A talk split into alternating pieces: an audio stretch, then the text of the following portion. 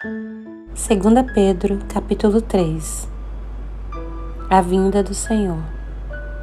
Amados, escrevo-vos agora essa segunda carta, em ambas as quais desperto com exortação o vosso ânimo sincero, para que vos lembreis das palavras que primeiramente foram ditas pelos santos profetas do mandamento do Senhor e Salvador, mediante os vossos apóstolos sabendo primeiro isto, que nos últimos dias virão escarnecedores, andando segundo as suas próprias concupiscências e dizendo: Onde está a promessa de sua vinda?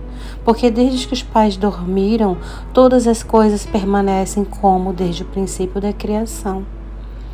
Eles voluntariamente ignoram isto que pela palavra de Deus, já desde a antiguidade, existiram os céus e a terra, que foi tirada da água e no meio da água subsiste, pelas quais coisas pereceu o mundo de então, coberto com as águas do dilúvio.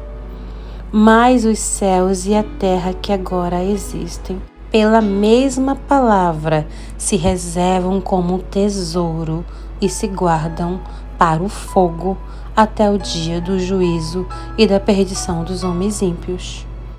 Mas, amados, não ignoreis uma coisa: que um dia para o Senhor é como mil anos, e mil anos é como um dia.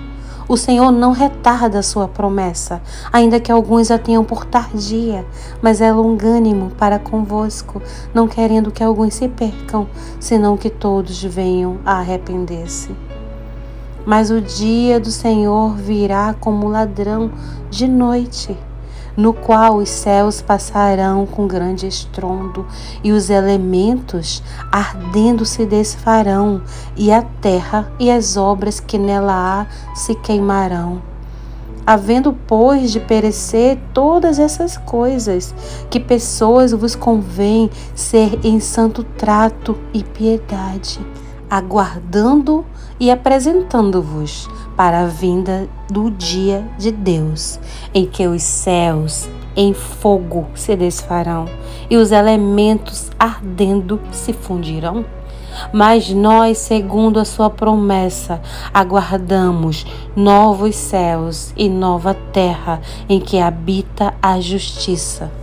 Pelo que, amados, aguardando estas coisas, procurai que dele sejais achados imaculados e irrepreensíveis em paz, e tende por salvação a longanimidade do nosso Senhor, como também o nosso amado irmão Paulo vos escreveu, segundo a sabedoria que lhe foi dada, falando disto, como em todas as suas epístolas, entre as quais há pontos difíceis de entender e para os indultos inconstantes, tossem igualmente as outras escrituras para sua própria perdição.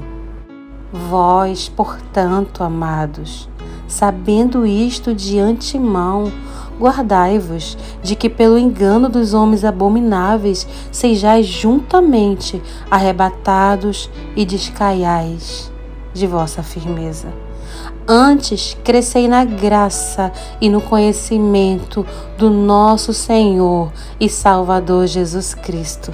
A Ele seja dada glória, assim, agora, como no dia da eternidade. Amém.